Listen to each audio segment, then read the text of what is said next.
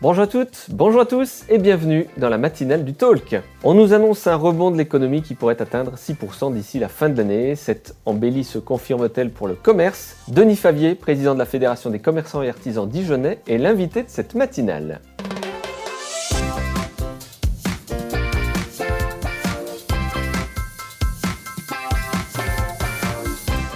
Bonjour Denis Favier. Bonjour. Vous présidez donc Shopping Dijon qui regroupe 400 commerçants sur les 600 commerçants que compte euh, la, ville. Comment se portent les commerçants? Écoutez, euh, on a eu une braderie euh, très récemment qui a très très bien fonctionné à la fois pour les commerçants dijonnais et également pour les non-sédentaires qui étaient présents. on, nous a annoncé avec Bruno Le Maire un rebond dès cette rentrée.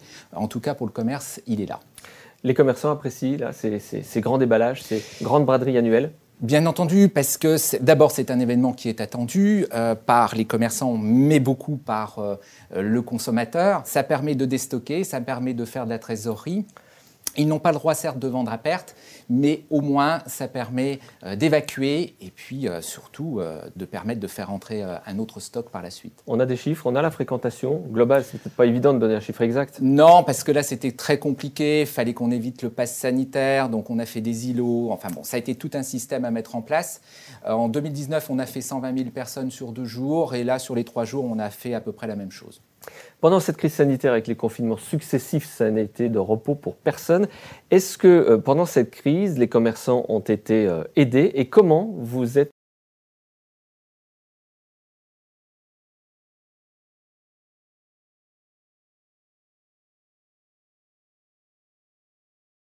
par euh, l'action que j'ai au sein de commerçants et artisans des métropoles de France que nous avons créée avec d'autres capitales euh, régionales. Nous sommes 20 dans cette association. J'ai été le porte-parole de cette euh, action auprès de Bruno Le Maire et d'Alain Griset, à peu près toutes les semaines, voire plusieurs fois par semaine. Nous avons obtenu certaines choses et en tout cas, petite satisfaction totalement personnelle, nous avons obtenu cette aide sur les surplus de stock que euh, les commerçants de l'habillement, de la maroquinerie, de la chaussure et des articles de sport ont tous touché au niveau national de façon automatique au mois de mai.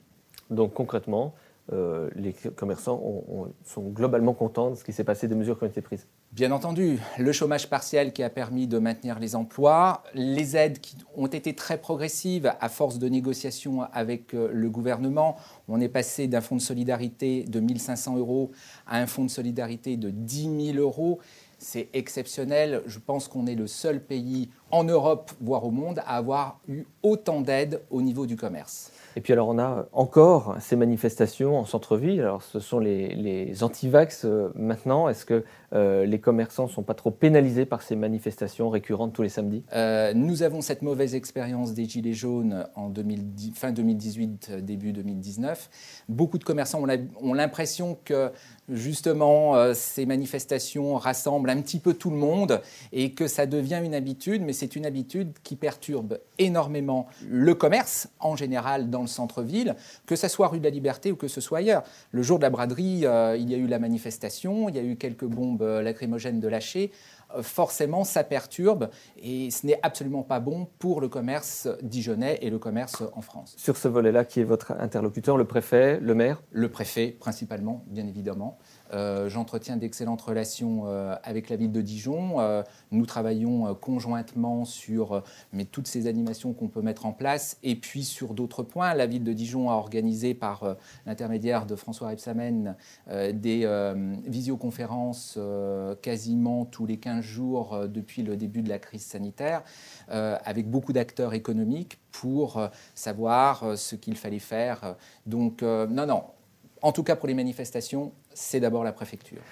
Des nouveautés, Denis Favier, en centre-ville. On, a vu récemment que les Galeries Lafayette avaient changé de propriétaire. Est-ce que ça va changer concrètement euh, le, magasin? Et puis, euh, de nouvelles enseignes pour les années qui viennent? Oui, alors les Galeries Lafayette, j'ai vu euh, le directeur Stéphane Piessé très récemment qui, lui, voit ça de bon augure. il est plutôt même très content. il va pouvoir apparemment peut-être engager des travaux, que ce soit intérieur ou extérieur.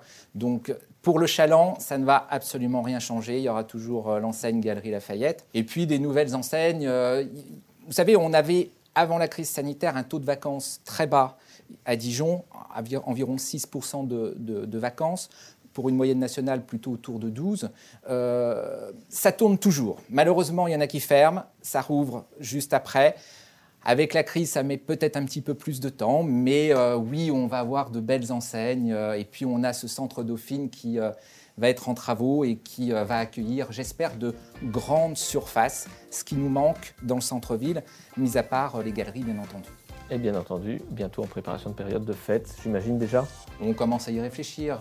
Merci Denis Favier d'être passé par ce plateau ce matin. Merci à vous. Merci de votre fidélité au Talk. N'hésitez pas à partager cette émission. Pour participer vous aussi à la matinale, eh bien c'est très simple www.le-talk.fr. Très belle journée à tous.